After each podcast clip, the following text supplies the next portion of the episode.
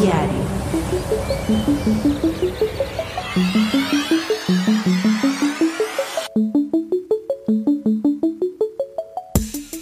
Buenos y crediticios días. Yo soy Daniel. Y yo, Eric. En el episodio de hoy vamos a hablar del ABC que todo adulto con finanzas funcionales debería saber.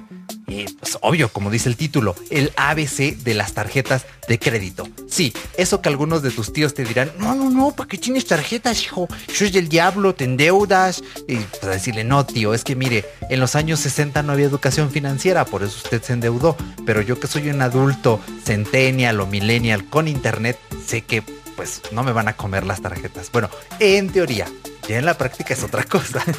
Pero la culpa no es del plástico, la culpa es nuestra. Así es. Y pues sí, y como siempre, es un gusto que nos acompañes hoy como cada dos meses, como cada quincena. Rayos. No olvides que puedes escuchar este contenido cuando quieras, donde quieras y las veces que quieras desde tu podcatcher favorito.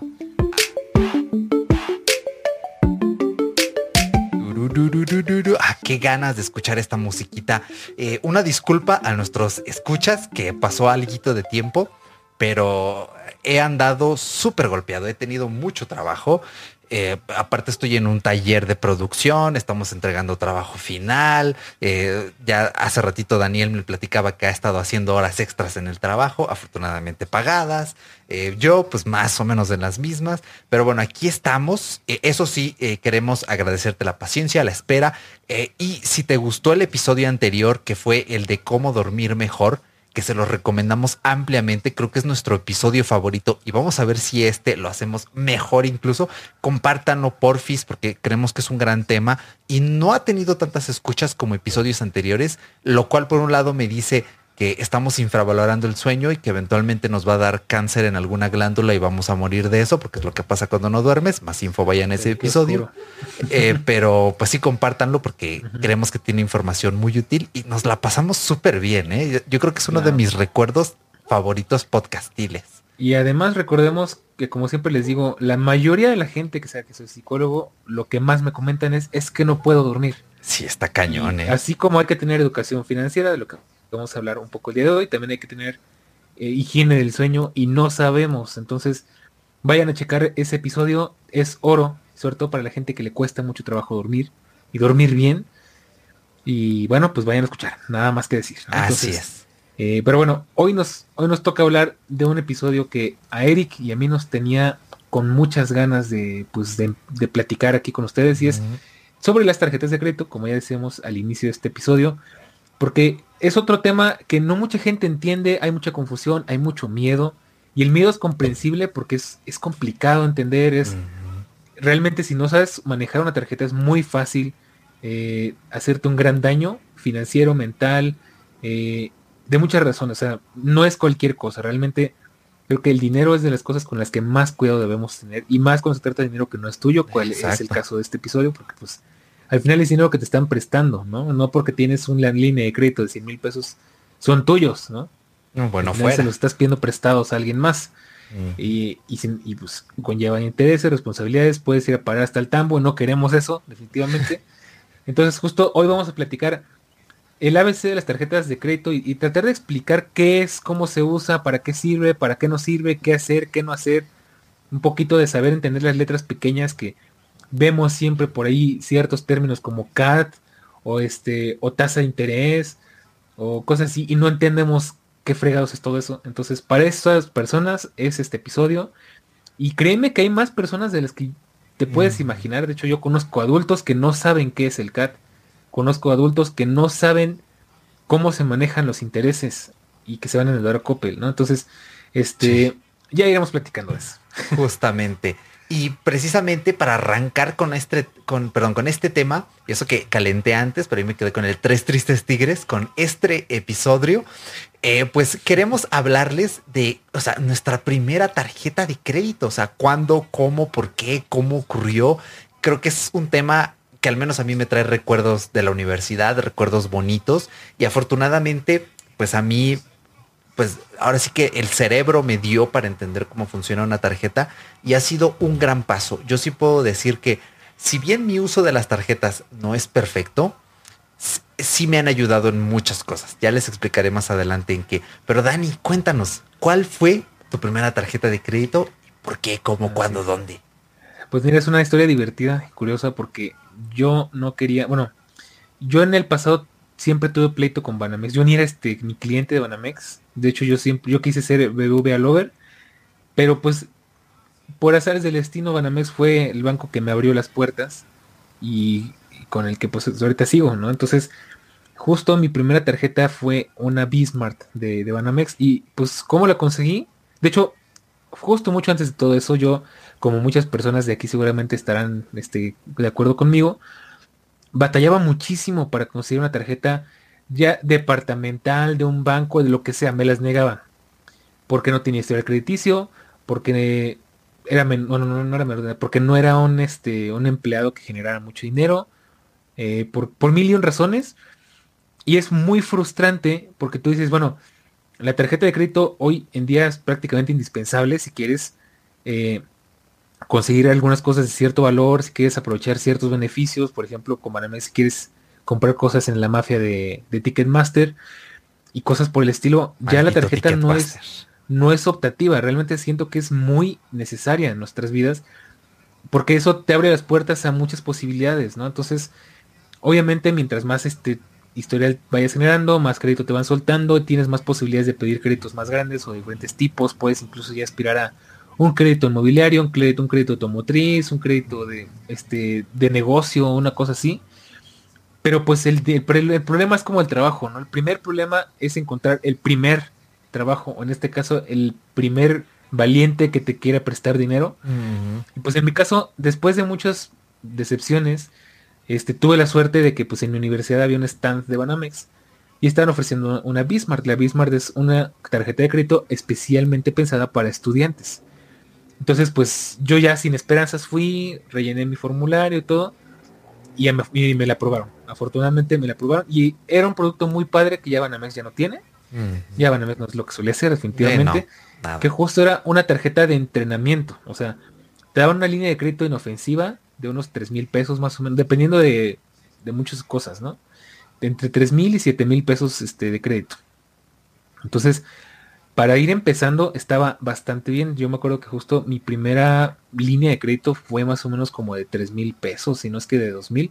Muy poquito. O sea, realmente para que te metas en problemas con tan poquito dinero es porque de plano si estás bien, güey, ¿no? Entonces, eh, esa fue mi primera tarjeta y te cuento rápido lo primero que compré con esa tarjeta que me hizo mucha ilusión, es algo que todavía tengo aquí y lo amo, aunque ya no sirve, y de hecho ya lo reemplacé. Hace poquito pueden escuchar el episodio ontológico. que fue mi primera cámara de acción, fue la HTC Ray, me acuerdo que estaba en Best Buy y la vi, era una cámara así bien bonita, es más, creo que por aquí la tengo. Eh, muy bonita y todo. Y pues yo tenía rato con ganas de una cámara. Y pues no tenía el dinero en la mano, mal, mal dicho, pero bueno, pues con esa, con esa primera línea de crédito me compré mi primera cámara, que no, está aquí, luego lo busco. Ah, no, aquí está.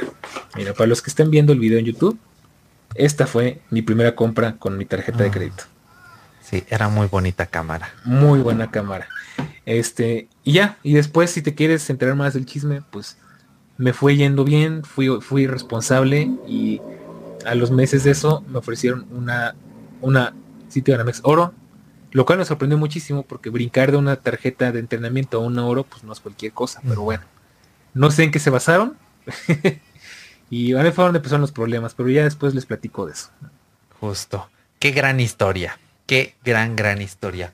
Yo pues me tomé, eh, de hecho, justamente hace como tres semanas, mi primera tarjeta, el plástico, se venció. O sea, ven que tiene una fecha válida y se venció y me mandaron el repuesto. Entonces tengo aquí eh, la nueva tarjeta. Los que la estén viendo en video fue una Bexi Carnet y tengo por acá el plástico viejo, que el viejo tenía números marcadotes así bien feos como se usaban antes. Y para los que la estén viendo, pues si quieren intentar comprar algo, pues adelante perros, pero este plástico uno ya está vencido y dos, esta tarjeta, si tú metes la numeración física e intentas comprar en línea, está bloqueado, no se puede, para eso existe una versión digital de la tarjeta. Y esta fue mi primera tarjeta, yo tenía 20 años, estaba en mi cuarto semestre de la licenciatura y dije, pues como que se me antoja, ¿no? Eh, me salían videos en YouTube, los primeros videos de Eduardo Rosas, de Card Match, o sea, cuando el mundo financiero en YouTube apenas estaba dando sus sus medianos pasos, ¿no? Antes de volverse un gran tema con grandes creadores de contenido. dije, pues, pues se me antoja. Yo siempre tuve esta inquietud. Yo desde que era adolescente, bueno, casi puberto, me gustaba tener las cuentas niños de los bancos. Y si bien no tenía mucho dinero, la idea de deslizar un plastiquito y comprar cosas me parecía súper tecnológica, súper innovadora. Y pues, no sé, siempre quise tener una tarjeta de crédito porque yo sabía los beneficios. Es importante, ¿no? O sea, como que eso de dar el tarjetazo siempre es muy empoderado, siempre te empodera, ¿no? Así como que, ah, soy importante, toma mi tarjeta, perro. Bueno, eh, cuatro años después, cada que tengo que hacer eso es como, híjoles, lo voy a tener que pagar. Ya no es la misma sensación. bueno, pero mientras nadie sepa cuánto debes ni si tienes dinero, ¿no? Pues ahí. No, el problema es cuando tú sabes cuánto debes. Ya, los demás no importan. Cuando tú sabes cuánto debes, ahí está el problema, ¿no? Pero la verdad es que yo de las primeras cosas que pagué con esta tarjeta fue un videojuego un videojuego, unas fundas para mi iPhone 11.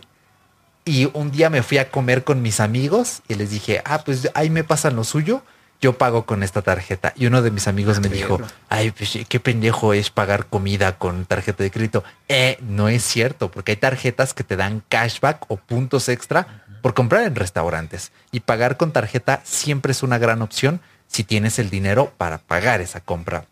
Y yo empecé con una línea de mil pesotes.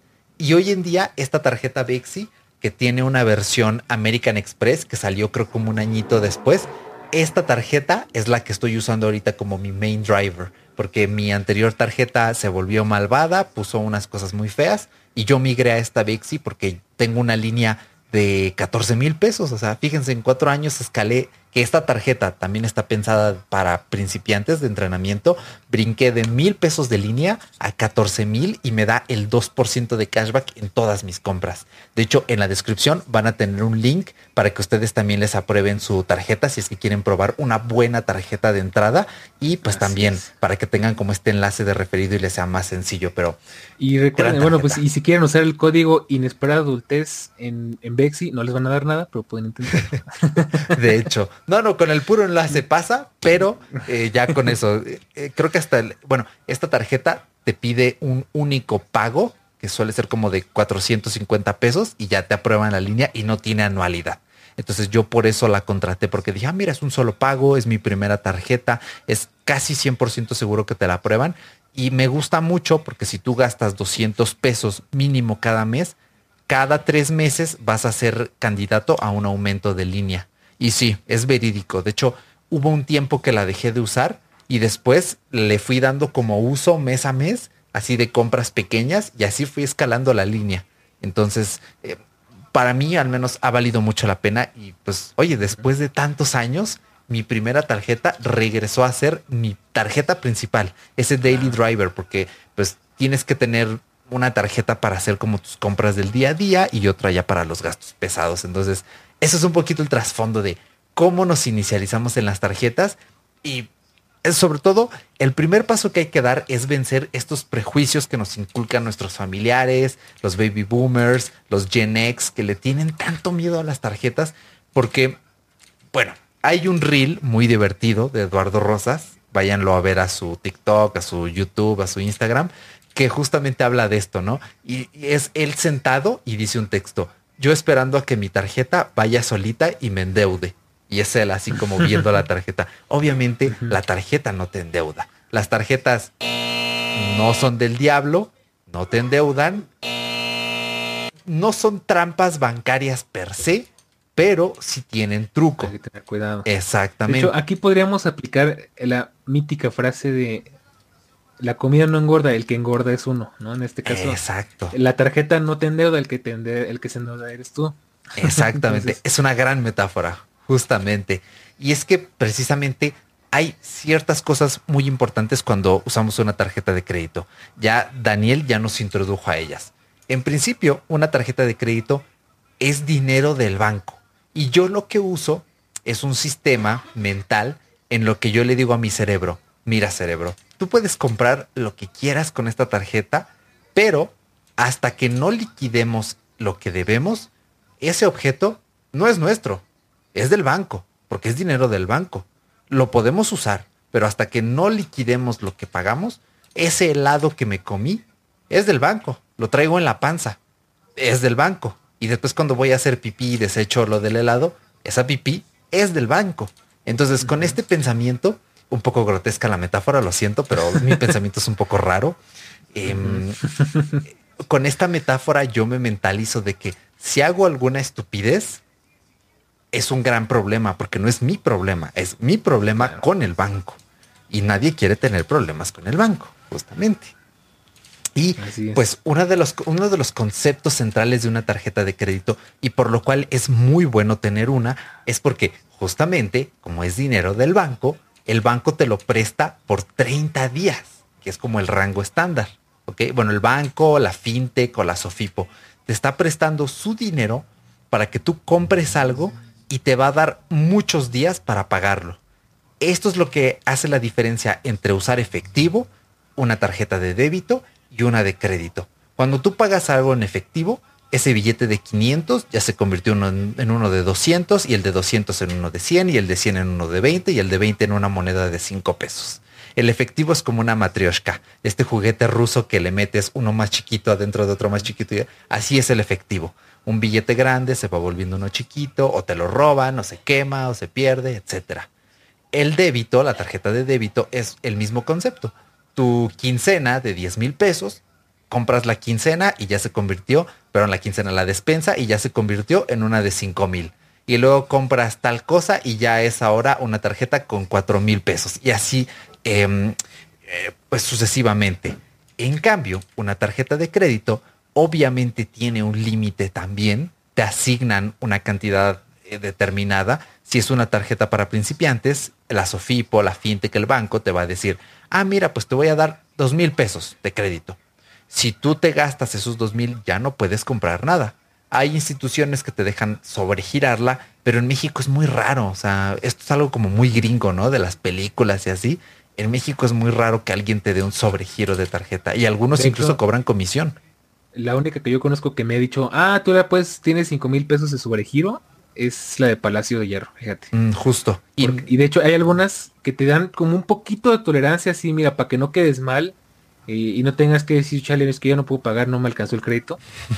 te dejan sobregirarla un poquito, no sobre todo porque las transacciones tienen un tiempo como de en lo que se aprueban o se rechazan. Entonces ahí puedes usar ese, esa área gris para sobregirar, pero tampoco es lo correcto. Y aparte, generalmente eso afecta a tu historial crediticio, entonces no lo haga, compa. Sí, exacto. Llevar una tarjeta al límite nunca está cool. Entonces, justo cuando tú te compras un helado con tu tarjeta de crédito, tienes un tiempo predeterminado para pagarlo, ¿ok? Entonces, eh, pues una tarjeta tiene un periodo generalmente mensual. Son muy raras las tarjetas que te piden el dinero antes, son de verdad muy de principiante. Y a esto se le llama eh, pues fecha de corte, es decir, a ti te dan una tarjeta el día 25 del mes. Entonces tú tienes 30 días para gastar todo lo que quieras sin tener que pagarle nada al banco. Es decir, de un 25 de un mes al 25 del siguiente mes es tu fecha, tu periodo pues normal de compras y después te llega la fecha límite de pago. La mayoría de las instituciones dan entre 10 y 20 días para pagar tu tarjeta. Las que dan más o las que dan, las que dan menos son raras, pero las suele haber. De hecho, yo tengo una tarjeta que te da 30 días para gastar lo que tú quieras y otros 30 días para pagar. O sea, yo dejo el dinero invirtiéndose 60 días. O sea, 60 días me estoy apalancando del dinero de la institución para yo generar rendimiento con ese dinero. Eh, pero una tarjeta normal que corta un día 25 te va a decir, ok, tienes 20 días para pagarme. A eso se le llama eh, periodo de gracia. Entonces tienes del 25 que cortó tu tarjeta al 15 del mes siguiente para pagar y esa es la fecha límite de pago. Ahí el nombre es súper descriptivo. O sea, tienes que pagar en esa fecha o te van a poner una mala nota en buro y vas a tener que pagar intereses moratorios a la institución, lo cual nunca está cool. No, y aparte ahí se hace una, una eh, bola de nieve. yo te voy a contar para que quede más claro porque es mucho tecnicismo y, si no entiendes de qué va todo esto te vas a hacer bolas. Primero, algo muy importante que Eric no explica y que es importante que sepan porque si no te vas a confundir. Con lo que Eric se refiere a generar intereses es que mientras él paga, tiene su dinero metido en una cuenta que le da rendimiento. O sea, no es porque le das al banco y aparte te den dinero por deber. Sí, no, no, bueno, fuera. Esa es una cosa. Otra cosa. Eh, vamos a tratar de explicarlo así como de forma muy, mucho más sencilla, ¿no? Eh, yo, por ejemplo, ¿qué te voy a decir? ¿Qué hago yo? Yo cuando tengo, eh, yo tengo dos tarjetas convenientemente acomodadas para pagar una en la primera quincena y otra en la segunda quincena del mes. Entonces, lo, que debes tener siempre muy en cuenta es, eh, ok, ¿no? O sea, de hecho, lo puedes hacer a tu favor porque si sabes que si compro, por ejemplo, algo hoy y vamos a suponer que mi corte es el día 10 eh, de noviembre, si yo compro algo hoy 9 de noviembre, eso lo tengo que pagar a finales de este mes porque entra en, la, el corte del mes anterior. Si me espero solamente un día más y lo pago el día 10, lo pago hasta el próximo mes, o sea, hasta diciembre en este caso, ¿no? Suponiendo que hoy es 9 de noviembre, mañana es 10 de noviembre, entonces si mi corte es el día 10 de, 9 eh, de noviembre, al día siguiente, o sea, el 10, lo que compre del 10 en adelante se paga hasta diciembre. Y eso es algo que tienes que saber manejar muy bien, porque así te evitas sobreendeudarte o, o puedes controlar mejor tu dinero y dosificar mejor tu dinero, porque pues, luego no es lo mismo eh, tener una compra. Y de hecho es lo que yo siempre hago con mis tarjetas eh, cuando voy a hacer compras grandes o cuando quiero mm, controlar mis gastos, el no comprar lo loco y decir, ah, luego lo pago, luego lo pago, porque ah, ese luego lo pago se te puede venir encima. Entonces siempre tener muy en cuenta cuando es tu fecha corte, tu fecha de corte, y cuando es tu fecha límite de pago. De hecho, todas las tarjetas, hasta donde yo sé, y digo, todas deben tenerlo, eh, algunas de hecho te cambian la fecha, es algo que me cae muy gordo, por ejemplo, en Nu, que no es, es como que si lo agarras de malas, te cambia la fecha y no te avisa. Eh, te avisa por mensaje, pero ya con cinco días de anticipación, ¿no? Eh, yo tengo tarjetas que tienen siempre esa fecha de, corte y esa fecha de límite de pago. Entonces yo sé que, por ejemplo, ah, pues tengo esta, que su fecha siempre son los 9 del mes y su fecha límite de pago siempre son los los, los, los 29, ¿no? De, de, este, del mes, ¿no? Entonces, eh, así vas manejando y dices, ok, bueno, pues para no gastar de más y para no tener al final del mes una cuentota, me voy aguantando y digo que pues voy a esperar a que este, a que llegue el corte y esto ya lo paso hasta el siguiente mes, ¿no? Ahora, eh, otra cosa que yo sé que mucha gente se confunde, espero que no los haya hecho más bolas, pero creo que fui claro. Hay otra cosa con la que mucha gente se confunde y es hay dos, bueno, si tú abres tu estado de cuenta, tienes como varios términos, ¿no? Uno es pago para no generar intereses y el otro es el pago mínimo. y mucho cuidado con eso. Porque tú te puedes ir con la finta de que dice, no, pues debes... 200 varos del pago mínimo. No, vamos a ser más extremos, ¿no? Debes 10 mil pesos, ¿no? Te, te, emocionaste, fuiste de compras, tienes cosas a meses, ya llegaremos a ese punto. Y en total se te contaron 10 mil pesos de tu tarjeta para el final del mes, ¿no? Para tu fecha de límite de pago. Tú abres tu cuenta y si eres responsable, más o menos tienes un control y te das una idea de cuánto debes, ¿no? Y dice pago mínimo para no generar intereses y este y pago mínimo de la tarjeta, ¿no? Digo, pago mínimo y pago para no generar intereses. Generalmente el pago mínimo siempre te va a tocar de de a 200, de a 500. Si son 10 mil, pon tú que 3 mil pesos, ¿no? Y tú dices, ah, mira, pues entonces no debo tanto, nada más debo 3 mil, no 10 mil, ¿no? Y pagas el mínimo y pues, ¿qué crees? Que ese mínimo se va a juntar con todo lo que no pagaste, más todo lo que viene el próximo mes. Entonces ahora el próximo mes debes... Eh, ahí, debes 7 mil y aparte debes eh, pues eh, intereses ¿Por qué? Porque justamente el pago para no generar intereses es todo lo que gastaste y si lo pagas, el banco dice, ok, gracias, me lavo las manos, tú también. A eso iba, justo. O sea, mucho cuidado con no pagar, porque el problema no es que este mes no pagues y te cobren intereses. El problema es que el mes que viene debes lo de este mes y lo del que sigue. Y los intereses. Entonces, entonces, si no pudiste pagar este mes, ¿qué te hace creer que el próximo mes vas a poder pagar el doble? Entonces, justo. Mucho cuidado con eso. Y el pago mínimo solo se ocupa en caso de una emergencia para que el banco sepa que estás dispuesto a pagar y que no te estás dando a la fuga. y que digan, ok, bueno, por lo menos está intentando pagar lo que puede pagar, eh, porque si no pagas ni el mínimo, entonces el banco te llama y te reclama y te puede meter a buró. ¿no? Depende de qué tan manchado sea el banco. A veces te dan chance, ¿no? Ah, ¿sabes qué? De hecho, a mí me llegó a pasar una vez que se me olvidó pagar una tarjeta y me hablaron, oye, pues queríamos saber por qué no has pagado, ¿no? Ah, perdón, es que se me olvidó. Ah, ok, no te preocupes, paga.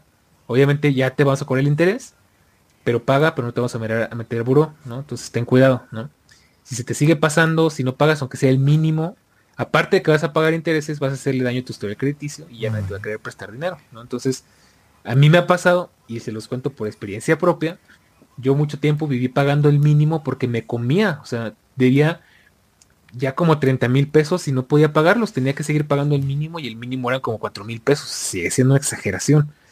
Entonces mucho cuidado con eso, el pago mínimo solo se usa en caso de una emergencia en la que de plano no puedes pagar la tarjeta y tienes que estar consciente de que no te perdonan ese dinero y el mes que sigue tienes que pagar lo que te faltó más lo que siga del mes. Entonces, siempre, muy importante, siempre usen, eh, paguen el pago que dice para no generar intereses y siempre redondeen hacia arriba, porque por un centavo que no hayas puesto, o sea, por un centavo que te falte, te cobran los intereses. Y te los cobran, dependiendo del banco, son manchados, te cobran o el, o el equivalente o, o el interés completo. ¿no? Por ejemplo, tengo una tarjeta en la que deba 5 mil o deba un peso, son 600 pesos de, interés por pago atrasado. Y hay otras que dices, ah, bueno, ok, pues este, te hacen ahí como que una, una tabulación y así. Eh, ok, no, pues este, debes 100 pesos, pues te vamos a, a descontar el porcentaje que son 6%, por decirte algo, ¿no? Dependiendo de qué tan manchado sea el banco, pero tengan siempre mucho cuidado con eso. Así es, sí. Estos son los conceptos básicos, la clave para utilizar correctamente una tarjeta de crédito. Si tú dominas cuándo empieza tu periodo, cuándo termina y cuándo tienes que pagar, ya estás del otro lado. Y si aparte haces el pago completo mes a mes, perfecto, estás aún más del otro lado. Y recuerden, en el caso del pago mínimo, en principio, si tuviéramos una emergencia y, tuviéramos que dar el pago mínimo, deberías tener un fondo de emergencias entre tres y seis meses de tu salario para uno, solventar la emergencia y dos, poder soportar cualquier cobro que tengas en tu tarjeta de crédito. Pero en caso de, que no, siempre hay que dar el doble o el triple del mínimo, nunca el mínimo tal cual, porque eso te hace escalar más, más lentamente la deuda. Si tú das el doble o el triple del mínimo, tu deuda se disipa mucho más rápido. Siempre tengan eso en mente. De hecho, muy importante eso que dices, de hecho, es la forma correcta en la que se usa una tarjeta de crédito. Y es que mm, no se trata de que la uses para eh, porque es dinero que no tienes. O sea, no se trata de que digas no me alcanza para este teléfono entonces, en la tarjeta me van a prestar los 10 mil que cuesta ese teléfono. No los tengo, pero pues el banco me los está facilitando. No se trata tanto de eso, sino la idea correcta, el, uso correcto de una tarjeta es, tengo estos 10 mil pesos, pero como no me quiero quedar en ceros, guardo estos 10 mil, los dejo en una cuenta que me genere rendimiento, que esté seguro, no los voy a tocar. Y mientras tanto, voy pagando, eh, pon tu, a meses, y no te descapitalizas. Eso es lo correcto, si es como se debe de usar una tarjeta. Correcto. Y lo correcto aún más es, si no te quieres endeudar a meses, que ya le llegaremos a eso al final, es eh, pagarla, o bueno, pagar ese objeto o ese bien o ese servicio con la tarjeta de crédito para generar historial, para tener cashback y liquidarlo ah, en la fecha de límite de pago. O antes de la fecha de límite de pago, mejor dicho. No, nunca hay que esperarse al día del, del corte, porque si te esperas el día de la fecha de límite, posiblemente se te olvide, algo pase, se caiga el sistema, y, también nos ha pasado. Nunca se esperen al mero día. si, te dicen que tu fecha límite de pago es el, el 15. 29 de noviembre, eh, no te esperes al 29, siempre procura hacerlo unos días antes, porque no sabes qué puede pasar, no sabes si se cayó la aplicación del banco, si se cayó Spay. Si te robaron el este, teléfono y ya no puedes hacer la transferencia. O te robaron el dinero. También. Eh, o se te olvidó, o luego pasa a muchos bancos que aunque pagues el mero día del límite, si pagas después de cierta hora cuenta para el día siguiente y te traga los intereses. Entonces, también hay que tener muchísimo cuidado con eso. Nunca se esperen al día final, ¿no? el día del juicio final, en este caso del banco. Exacto, el juicio final del banco. Sí, gran tip. Yo siempre procuro pagar un día antes. que también no es lo ideal, pero yo invierto mi dinero y pues ya, me voy a jinetear un día más el dinero. Y ya con eso, pues lo ayudo también a que salga adelante ese dinerito. Y bueno, los dos últimos conceptos básicos, el CAT y la tasa de interés, que van muy de la mano. Hemos estado hablando mucho de los intereses, de que te van a cobrar. Eh, es, es básicamente con lo que nuestros tíos y abuelos están traumados conforme a tarjetas. ¿Cómo sé yo cuántos intereses me van a cobrar? Bueno, tú te metes a la página de internet de ese producto financiero, de esa tarjeta, te vas hasta abajo y vas a ver en números allí. CAT, 69%, 70, 80. De hecho, México es un país horrible en ese aspecto. Tenemos las tasas más altas, una de las tasas más altas, porque también la gente no paga. Entonces, si tú te vuelves moroso, los bancos se protegen y ahora sí que por pecadores pagamos justos. Y todos tenemos estas, tasas de interés usureras, asquerosas, paupérrimas, pero pues ya es, esto es como un, problema cultural, ¿ok? En Estados Unidos, si ustedes comparan las tasas de interés de, de, México versus las de Estados Unidos, te desmayas, te desmayas. Y digo México porque sé que hay países de América Latina que también ven nuestras tasas de interés y dicen, oye, ¿qué les pasa? O sea, ¿por qué? O sea, aquí, no sé, en tal país no son así. Pues no, pues es que Generalmente eso viene en letras chiquitas y es algo con lo que también hay que tener mucho cuidado. Porque, por ejemplo, a mí me llegan muchas promociones, tanto de, bueno, todos los bancos que tengo. Convierte tu línea de crédito en efectivo, retira del cajero y, tendrás dinero en efectivo instantáneamente, ¿no? Y ya en letras chiquitas, 30% de interés, ¿no? O este, o, te piden préstamo y te, prestamos directo en tu nombre y te, depositamos el dinero ahorita, ¿no? Este, por ejemplo, hace rato que estaba en el cajero, tienes un crédito preaprobado, ¿no? Si quieres, en este momento dale aceptar y te depositamos el dinero en tu cuenta ahorita, ¿no? Y tú, ah, no mames, qué chido, ¿no? Prestar, van a prestar el ANA que no tenía. Y luego las letras chiquitas, 60% de interés, ¿no? Sí, sí ¿no?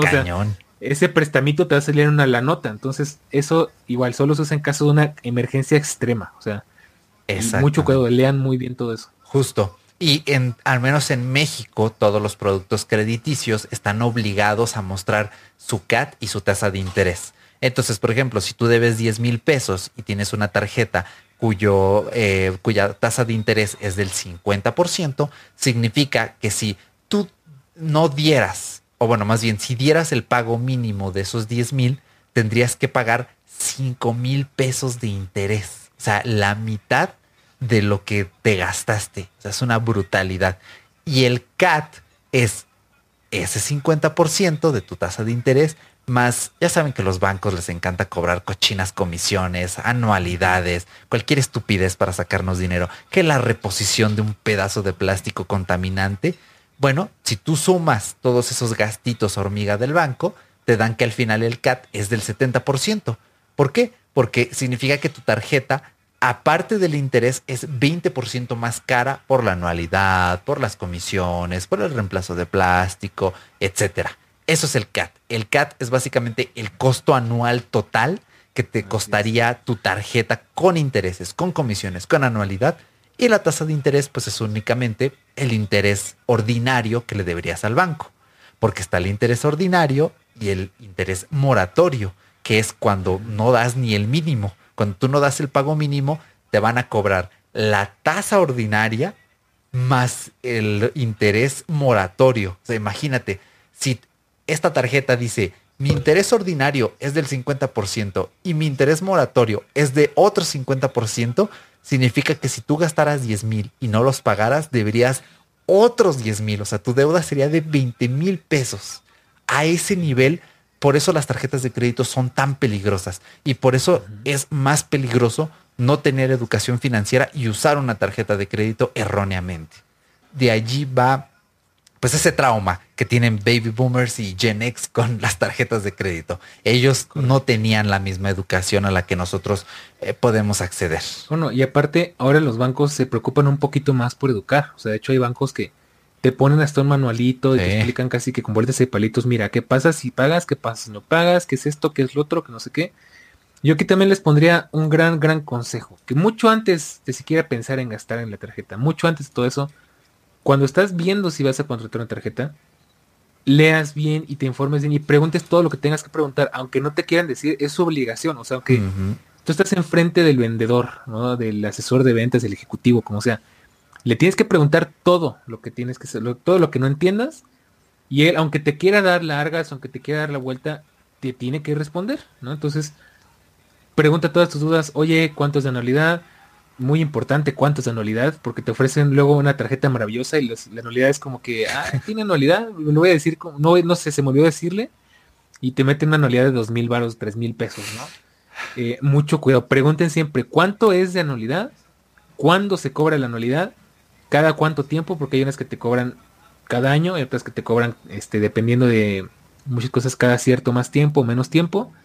Y algunos bancos te dan la opción de eh, diferir la anualidad, o bueno, incluso unos por bancos por tarjeta, y otros te la dejan caer, ¿no? De hecho, a mí me da mucha risa porque Banamex, la última vez que pagó una anualidad, que fue como hace dos, tres meses, me llegó un correo, pero chistosísimo, ¿no? Como que tratando de justificar la anualidad. Eh, no, pues mira, este, gastaste 40 pesos y te, devolvimos 5 pesos en cashback. Con eso te alcanza para tonalidad de 1500 pesos. se pagó sola la tarjeta, ¿no? Y así no, o sea, están viendo este correo, güey, o sea, se ve que lo hizo un, bot o algo así, o sea, ¿no? Pero... y aparte estaba mal, desde luego estaba mal porque yo no yo gasto mucho más que 40 pesos, pero eh, pero sí, güey, es que parece un mal chiste, ¿no? Este, entonces siempre, siempre, volviendo al punto, revisen muy bien esos puntos clave. ¿Cuánto es de la anualidad? cuándo se tiene que pagar, cada cuánto es de un solo pago, es diferido, te cobran. Ah, porque otra cosa que no te dicen es que te cobran la anualidad más el IVA más la comisión. Sí. Entonces, mucho ojo con eso. También preguntar justo eh, el CAT, preguntar este eh, intereses, cuándo se aplican intereses, cuándo se aplican intereses. Jamás, esto es como que, y digo, esto solo se hace en caso de que sea una emergencia extrema. Jamás pidas eh, mensualidades o dinero prestado al banco, en el sentido de que pedir un crédito en vez de decir oh, voy a comprar algo a meses sin intereses en una tienda, a pedirlo que el banco te lo difiera, siempre sale mucho más caro, a menos que sea una tarjeta muy buena en la que te vas a pagar una buena anualidad de paso. Eh, por decirte un ejemplo, o sea, por ejemplo, hay tarjetas que son American Express que te pueden diferir a meses sin intereses todas sus compras, ¿no? O algunas de tus compras. Pero la gran mayoría de los bancos, toma en cuenta que American Express es un banco en el que pagas una anualidad como de 3 mil pesos mínimo.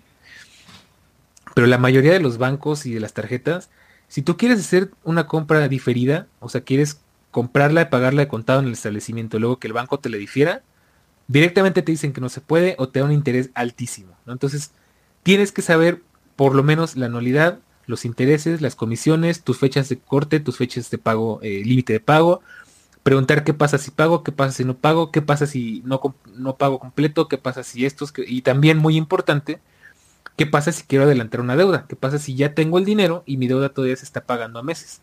¿Cómo pago, cómo liquido esa deuda? ¿no? ¿A quién le deposito? ¿Con qué tengo que hacer? ¿Cuál es el proceso?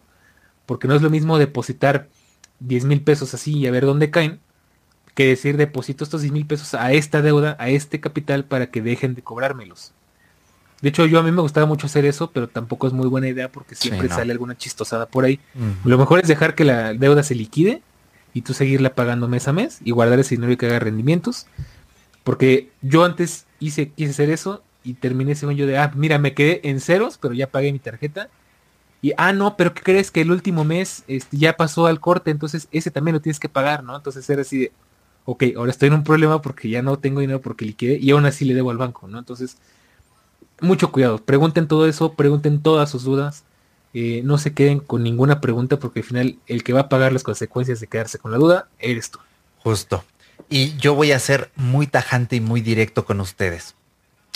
Si después de toda esta información que les dimos, ustedes siguen sin poder abstraer, sin poder hacerse la idea de que el dinero de una tarjeta no es suyo, más bien, perdón, que si, tú sigues pensando que el dinero de una tarjeta de crédito es tuyo y que no se lo debes al banco, tú no eres apto y no deberías tener tarjeta de crédito.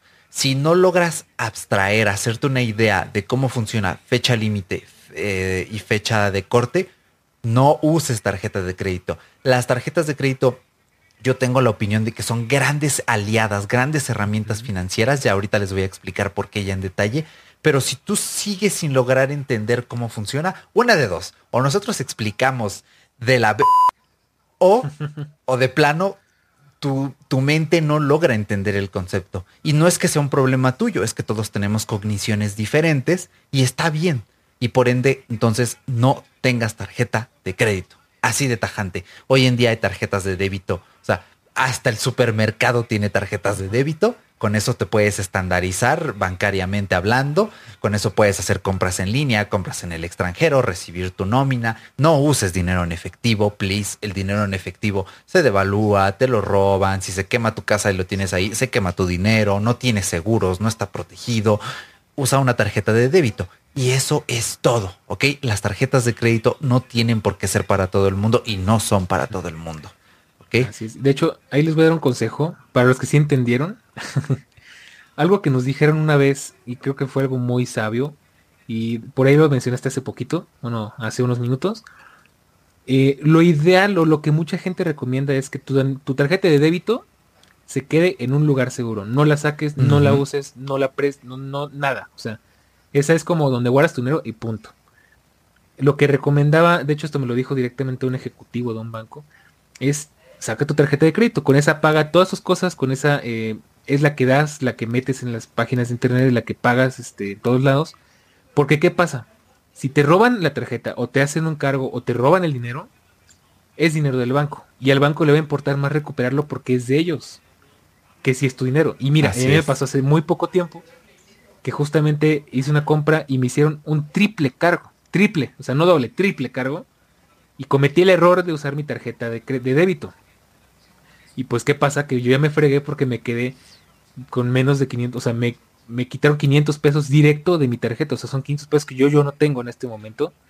Y que si hubiera usado la tarjeta de crédito, primero, no los tengo que pagar hasta final de mes. Y seguramente antes de eso se resuelve el problema y no tengo que pagar nada.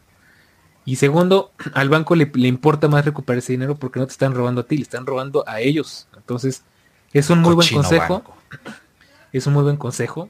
Procuren Digo, hay que tener muy buen control y ser muy buenos manejando sus finanzas personales, pero bueno, si sabes y puedes y tienes la madurez para usar solo la tarjeta de crédito, medirte en tus gastos y después liquidarlo a final de mes, es lo ideal. Es lo más seguro, lo más recomendable, lo más todo, ¿no? Entonces, y aparte así mantienes tu dinero seguro. Justamente, gran tip. Eh, definitivamente yo lo banco, che. Y pues ya muy aunado con esto, para ir adelantándonos a una de, las, una de las partes finales de este episodio es cómo elegir una buena tarjeta. Ya entendiste cómo funciona, dices, ok, yo quiero una o quiero saber si la mía es buena. Eh, le decía a Daniel justamente unos minutos antes de grabar que yo estoy un poco espantado porque el número de tarjetas de crédito que tengo es casi el número favorito de Dross. Es casi el número 7. Pero no, no tengo siete tarjetas, tengo seis tarjetas de crédito. ¿Por qué, Eric? ¿Por qué tienes seis tarjetas de crédito? Bueno, eh, las tarjetas de crédito, o sea, son como las drogas. Empiezas probando una y quieres probar más. Y si no sabes controlarte, empiezas gastando una y empiezas a gastar con más. Y si eres muy, muy, muy, muy descontrolado, empiezas a endeudarte con una y te terminas endeudando con más. Yo afortunadamente no estoy en ese límite.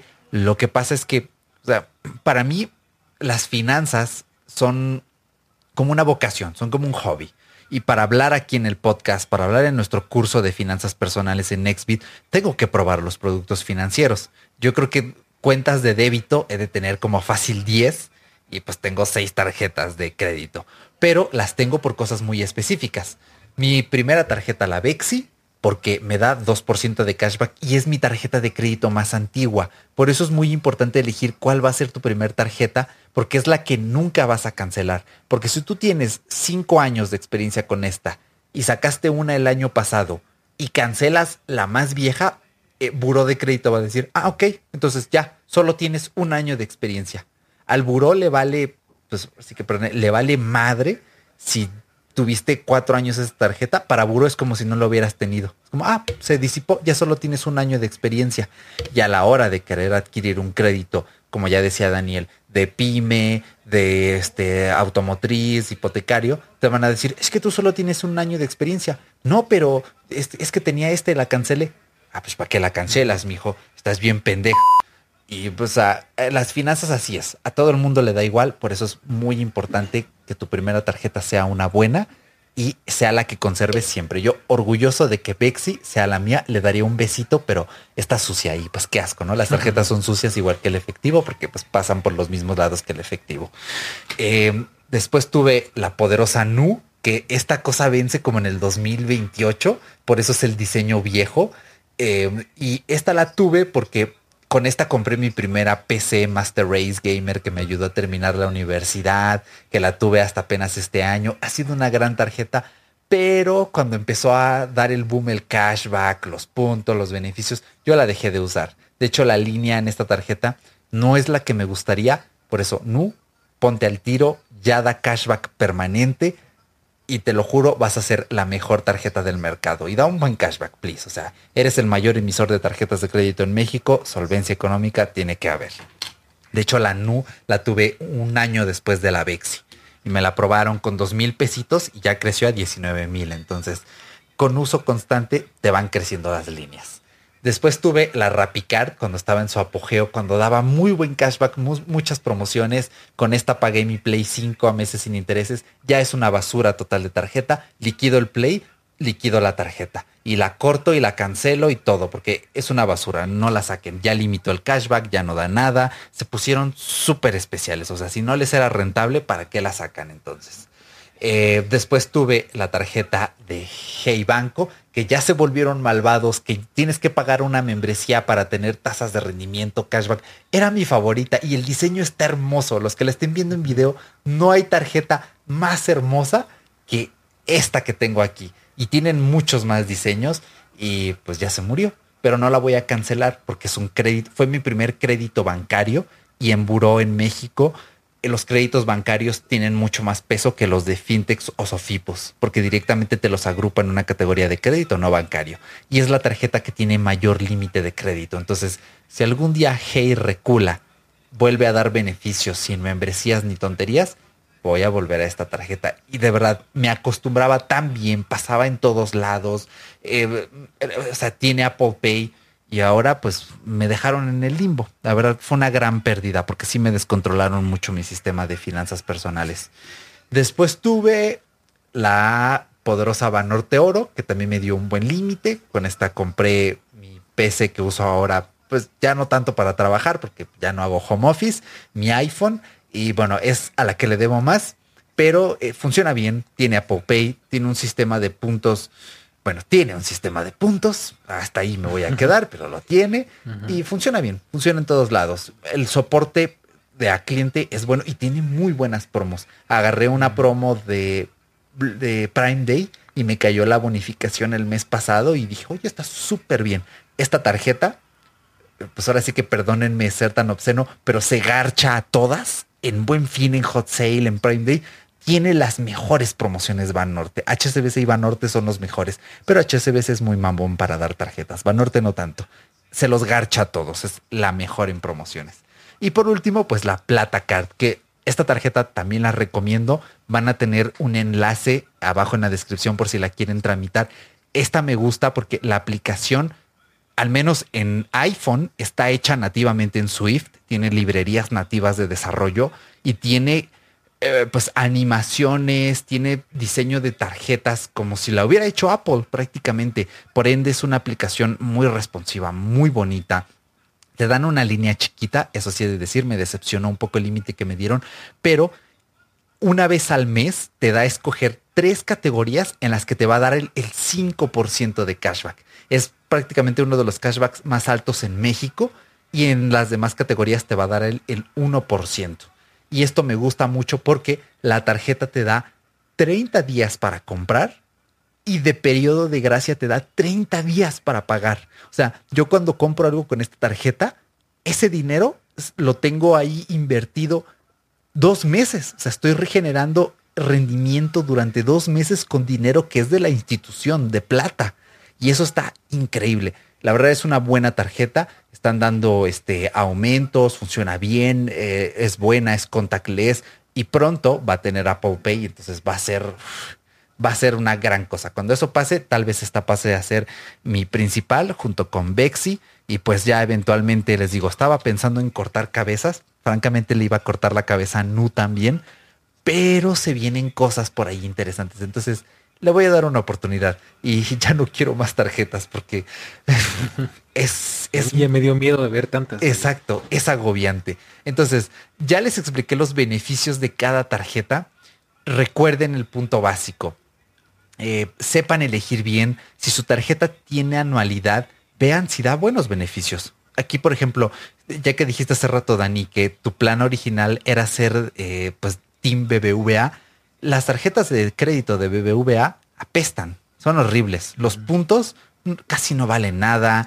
No, y aparte son con maña porque tienes que encontrar un terminal donde puedas pagar con puntos. Exacto. Y, y sí es muy mañosito. Y aparte, bueno, algo aquí importante que tengo que aclarar con, el tema de la anualidad. Eh, yo ahí les voy a decir una cosa, que pagues o no pagues anualidad, parece como que estafa, ¿no? Porque voy a pagar anualidad en esta si en esta no, no me piden anualidad. Al final, ese dinero a qué va? ¿No? Se va al servicio. Entonces, eh, obviamente sí, parte es ganancia del banco, pero también parte asegura que tengas un buen servicio, un buen, eh, que estés cubierto de alguna forma por el banco. Entonces, cuando tienes una tarjeta con cierta o con, anualidad, tienes más posibilidades de que el banco te respalde, te responda, te cuide, porque al final es un compromiso el que estés pagando esas anualidades porque estás pagando un servicio, ¿no? Entonces, por el otro lado, si tienes una tarjeta con la que no eh, pagas anualidad, lo que a ellos les conviene es que generes intereses, que te, te traces pagando, que pagues el mínimo y no el, total para no generar intereses. Entonces ahí la jugada cambia porque es como que se están viendo buena onda, pero están acechándote para ver en qué momento te equivocas y sacan beneficio. Porque si tú eres una persona muy responsable, que paga tiempo, que no genera intereses, realmente estás haciendo pérdida para el banco, porque a ellos no les conviene que te presten dinero y les pagues y no generes ningún interés. Entonces, hay cuidado porque al final el que no pagues una anualidad te, te, expone a que ciertos servicios, ciertos beneficios no sean tan accesibles como en una donde sí pagas una anualidad. Entonces, eh, son pros y contras. Eh, obviamente tienes que hacer todo lo que te dijimos ya hace un momento, e, evaluar bien esa tarjeta, para qué la quieres, es muy importante a qué, este, qué tarjeta se adecua mejor a tu estilo de vida, al tiempo de el tipo de compras que haces, el tipo de cosas para los que tú usas una tarjeta, porque hay tarjetas enfocadas en gastos, eh, ¿cómo le llaman? Como gastos este, fijos, que son, por ejemplo, hay una Amex que es justamente para gastos fijos, ¿no? Este, facturas de teléfono, de gas, de agua, todo eso. Hay otras que están enfocadas en viajes, hay otras que están enfocadas en experiencias, hay otras que están enfocadas en, inclusive en tiendas eh, específicas, ¿no? como la de la del Costco, por ejemplo, la de, la de Best Buy en su momento. Entonces, piensa tú muy bien también qué tarjeta es la que tú necesitas para el uso que le vas a dar y para el estilo de vida que tienes, porque no es lo mismo tener una tarjeta que acumule millas y tú ni viajas, que tener una tarjeta eh, que dices, ah, güey, que pues yo voy mucho a conciertos y esta me da beneficios, me da cashback, me da un montón de cosas. Entonces también chequen mucho eso. Si se pueden dar el lujo de elegir, también es bueno que investiguen bien cuál es la mejor para ustedes, ¿no? Entonces, es otro consejo creo que muy importante y que tienen que tener mucho en cuenta si van a sacar una nueva tarjeta de crédito. Justamente. Y no saque tarjetas con BBVA, no te ofrecen ni el servicio wow, ni están tan buenas, los puntos son basura y te las anualidades son caras. O sea, imagínate, la básica, 700 y cacho pesos, nada más por tenerla. Cuando hay tarjetas de Sofipos o FinTech que tienen muy buen servicio como Nu y que no te cobran anualidad, ni la reposición de la tarjeta te cobran. obvio, también depende del banco, no porque no pagues anualidad quiere decir que es malo, también depende mucho de qué banco, a qué banco vayas. Exactamente. justo, no es lo mismo ir a BBVA que ir a NU. NU, aunque no te cobra anualidad, el servicio es impecable. Exactamente. y si usan el código inesperada adultez en NU, tampoco les van a dar nada. Justamente.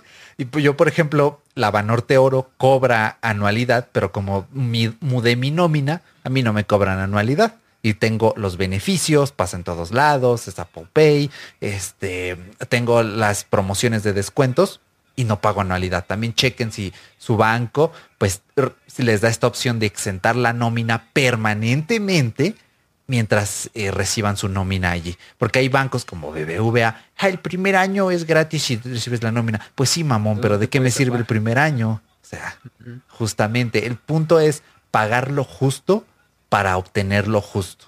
¿Ok? Hasta ahí vamos a dejar este tema de la anualidad. Y pues obviamente también vean reseñas, busquen de youtubers de finanzas, qué tan buena es la tarjeta, si es confiable. Yo he de decirles algo, yo escojo mis tarjetas con base en el cashback. O sea, yo tengo plata porque agarré una promoción de un youtuber y justamente esta tarjeta me dio mil pesos de cashback cuando yo gasté dos mil. Eran dos mil que yo ya iba a gastar en mis gastos ordinarios. Me dio el 50% de cashback. Y con yo lo que hago con mi cashback es que lo ahorro para comprar videojuegos. Yo se los juro, he comprado como fácil, mínimo, cinco videojuegos que me han salido gratis o casi así gratis de que he puesto 100, 200 pesos para comprarme el videojuego el primer día, que es cuando cuestan más caros. O sea, imagínense que ustedes pudieran decir, yo me compro una chamarra bonita una vez al año o dos veces al año y me sale gratis por el cashback. O yo voy a cenar dos veces al año gratis por el cashback. Ya que lo mencionas, yo mi cashback lo uso como fondo de emergencia, emergencia. O sea, de ya, ya, este, ya no puedo gastar más en mis tarjetas de crédito, ya no quiero gastar más porque voy a empezar a comerme mis ahorros. Tengo cashback, ok, pues con eso salgo de un apuro, me puedo comprar un gusto que me quiero dar y que no quiero usar lo que me queda dinero. Entonces yo, por ejemplo, dejo que mis puntos se vayan acumulando, se vayan acumulando y un día en una emergencia, en un día de que estoy estando de codo y no quiero gastar, no duele usar la tarjeta de puntos. Bueno, en mi caso yo tengo una tarjeta de puros puntos y hasta puedo sacarla en efectivo y todo. Lo cual está muy cool, eso me gusta mucho de Banamex, que los puntos que me dan, incluso puedo ir al cajero y sacarlos en efectivo, ¿no? Los pinches puntos siempre son muy engañosos. O sea, realmente, ah, 7% de, de puntos, ¿no? Y luego esos puntos convertidos a pesos es como el 2%, ¿no? 50 centavos. O el 0.5%. Pero bueno, eh, está bueno tenerlos y está bien juntarlos justo si tienes un propósito como el caso de Eric o en mi caso como fondo de, de super emergencia antes de tener que recurrir a mis ahorros o a usar la tarjeta de crédito y abstenerme a las consecuencias, ¿no? Justamente. Sí, cada quien sabe para qué quiere usar su cashback sus puntos. Yo prefiero cashback en efectivo porque eh, hay de dos. O sea, hay cashback que se va al saldo a favor de la tarjeta. Entonces, yo literalmente me enfermé hace dos meses y por el cashback que se fue al saldo a favor, la consulta médica me salió gratis prácticamente. O sea, así de bueno llega a ser. Pero hay otro cashback que te lo depositan en efectivo y ese es mi favorito porque, nuevamente, vas ahorrando tu cashback, lo metes a CETES, a una Sofipo, a una cuenta de inversión y estás haciendo más dinero con dinero que ya te regalaron y encima con dinero que fue del banco y que eran gastos que tú ya ibas a hacer. O sea, de verdad, este es el punto en el que dices, las tarjetas de crédito, o sea, la oferta, mejor dicho, de tarjetas hoy en día es muy extensa y es muy, muy, muy buena por estas cuestiones. Por eso yo soy siempre tan insistente en que de verdad las tarjetas no son del diablo. El problema solemos ser nosotros, no estos pedazos de plástico. Eh, las instituciones también son mañosas, pero si le sabes dar la vuelta, si te sabes, pues ahora sí que agarrarle la maña, o sea, eh, en verdad, o sea, poderte dar el lujo de un pinche videojuego de 1400 pesos una, dos veces al año y que sea gratis, diría el buen Mastercard, no tiene precio. Pero bueno, ya no hacen esos comerciales y ya en México el eslogan también es priceless, pero no, no suena igual que no tiene precio. Sí, sí, sí, claro. Pero bueno, pues a ver, ya para ir finalizando, Dani, pues vámonos con los bonitos adult tips. Pensé que esos son los adult tips, pero bueno, me voy ah, rápido. no, no, no, todavía no. El, creo que el más importante de que les puedo decir el día de hoy es cuidado, cuidado con los meses sin interés. Ya lo hablé un poquito, pero lo, vuelvo a repetir.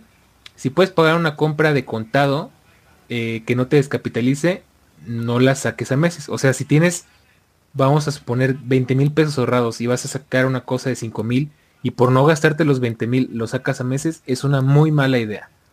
¿Por qué? Porque vas a arrastrar una deuda que no tienes que arrastrar y acuérdate, acuérdate que los meses de intereses son como una bola de nieve. Dices, ah, 200 pesos al mes no es mucho. Luego vas y compras otra cosa. Bueno, otros 300 no es tanto. Y ya cuando te das cuenta debes mil, dos mil pesos de puras mensualidades que no te vas a hacer en tres meses, seis meses, un año, dos años. Y es al principio, bueno, te das la idea, pero después te hartas de estar pagando las mensualidades. Te hartas de que fijo tienes que pagar dos mil, tres mil pesos al mes de cosas que a lo mejor ya ni sirven, que ya, ya las disfrutaste, ya pasaron su ciclo de vida y tú las sigues pagando. O que ya perdiste o lo que sea. Otra cosa muy importante, si no tienes el dinero y quieres usar tu tarjeta para comprar algo que no puedes pagar con efectivo o con débito, piensa muy bien las consecuencias, no solo a corto plazo, sino también a lo largo de los años, porque de nuevo, se escucha muy fácil, ah, pues lo saco a meses y ya, ¿no? El, el yo del futuro que se preocupe, ¿no? Híjoles. Pero el yo del futuro te va a mentar la madre desde, desde el futuro porque al final pasa lo mismo, se te juntan las meses y los meses y los meses. Y lo peor del caso es que pues no tenemos ninguna cosa certera en esta vida. O sea, tú ahorita puede que tengas buenos ingresos, puede que tengas buen trabajo, puede que pase muchas cosas. Pero ¿qué te garantiza que si no tienes este dinero ahorita, lo vas a tener en el futuro? ¿no? O sea, ¿qué te garantiza que no te van a correr, que no vas a tener un accidente, que no vas a tener mil cosas? Entonces, si no tienes el dinero y quieres sacar algo a meses y no tienes ese dinero, piénsatelo muy bien, porque a lo mejor lo vas a disfrutar mucho y vas a decir, valió la pena por los primeros meses, pero después te vas a estar arrepintiendo. Entonces, mucho cuidado con eso. Los meses al final de cuentas solamente se usan para no descapitalizarte, para, mm, para cosas que realmente sean muy grandes pero no para cosas que no puedes pagar. O sea, realmente, y, me encanta ese eslogan de, de, de un programa de Operación Rescate, se llama. Es un muy buen consejo. Y recuerda, si no lo puedes pagar, no lo tienes que comprar. Y es muy sabio. Justo, muy sabio. Yo caí en este error. Todavía sigo pagando. Afortunadamente no he pagado ni un peso de interés y soy muy reticente. De hecho, solo una vez pagué intereses y ni siquiera fue por una compra a meses fue porque estuve enfermo y usé una compra diferida y como a los dos meses la liquidé. O sea, a ese punto llego de no pagar intereses. Eso es lo más importante. Cuando tú le pagas intereses al banco, perdiste.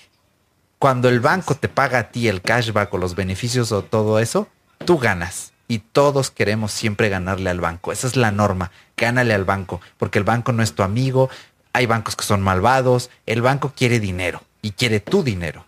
Y pues el banco ya gana de por sí dinero cuando tú usas la tarjeta porque le cobra una comisión al comercio. Pero el banco quiere más, más, más, más, más dinero. Ah, incluso aunque uses débito, ellos están generando beneficios de tu dinero aunque tú no lo sepas. Y eso es muy mañoso de los bancos. Entonces, el banco siempre gana, la casa siempre gana. Exacto. Y el punto es. No se sientan mal por el banco, porque el que, el que pierde aquí generalmente es uno. Exactamente. Entonces, el banco, al banco dirían en España que le den Dios ustedes son los que tienen que, ganar siempre. ¿Ok? Y bueno, pues ya, o sea, los espanté con mi número de tarjetas seguramente. ¿Cuántas les recomiendo yo tener? De dos a tres. Una o dos que te den cashback, ¿ok? O puntos, pero que se adecuen a ti, que juntes millas o puntos para avión si es que viajas mucho o te gusta irte una vez al año de vacaciones, ¿ok? Y otra para pagos a meses sin intereses. Y esa tarjeta tiene que ser una con un límite de crédito muy alto. O sea, tienes que enfocarte en que o que te ofrezcan uno bueno o usarla un tiempo para que te crezca así el límite y digas, ah, mira, ya junté 70 mil pesos y quiero armar una MacBook o una PC así bien tocha para trabajar y jugar. Ya los tengo aquí. Ok, pues compro la computadora de 70 mil pesos a meses sin intereses los 70 mil van a CETES y yo mes a mes voy sacando el dinerito para pagarlo. Esa es la meta, una tarjeta chonchota, grandota para esas compras pesadas y una o dos tarjetas para compras del súper, el médico, etcétera. Pero el punto es tener tarjetas para crecer tu historial eh, crediticio. Investiga de tus productos, mueve tu, tu, nómina, perdón, con el banco que mejor se adapte a tus necesidades y te ayude con la de crédito y nunca tomes la primera tarjeta que te ofrezca donde ya estás recibiendo tu nómina. Porque recuerda, la primera tarjeta es la que nunca debes cancelar y debe ser una que no te cobra anualidad para que de por vida la tengas y no te genere dinero y que sea esa tarjeta de repuesto que digas, ah, mira, esta fue la primera y si la uso ahorita o no la uso, ni me la van a cancelar, ni me van a cobrar inactividad, ni nada. O sea, es una tarjeta buena, bonita y barata que está allí reposando. O tu primer tarjeta puede ser la que uses para el súper. o la que uses para los meses sin intereses. Esa siempre es la clave. Así que, pues hasta aquí terminamos, mi buen Dani. O sea, fue un episodio con mucha info y que no duró hora y media. Y por eso, gente, por eso nos merecemos un aplauso, porque creo que ha sido un episodio muy nutritivo. No duró tanto, ¿eh? Sí nos pasamos de la horita, pero esperamos que les haya gustado mucho, que hayan entendido esta info tan importante. ¿Algo más que agregar antes de que nos despidamos? Pues nada, como siempre es un gusto saludarlos. Eh, hagan caso. sí, por favor. Y, pues nada, esperemos seguir más eh, constantemente por acá. Ya saben que a veces vienen esas épocas del año que no te dejan ni respirar. Ah, sí. Pero no, aquí seguimos, no nos hemos ido a ningún lado. Y, pues nos escuchamos en el próximo episodio porque pues ya saben que para eso estamos, ¿no? Para platicar de, lo que callamos los inesperados adultos. Exactamente. Y recuerden, eh, no nos escuchen en Spotify porque es malvado y se quiere robar, eh, pues básicamente nuestro trabajo y hacer dinero con él. De preferencia tampoco nos escuchen en YouTube, escúchenos en Podcast, en Podcast Guru, en Podverse. Son aplicaciones grandiosas en las cuales pueden tener este contenido así en la palma de su mano o de su muñeca, incluso si nos llevan en su smartwatch o en su bocina, no sé, donde ustedes nos escuchen y donde quiera que estén, les mandamos un abrazote y esperamos que la estén pasando de maravilla y que disfruten su tarjeta de crédito. Así que nada, nos vemos en el próximo episodio. Chao, chao.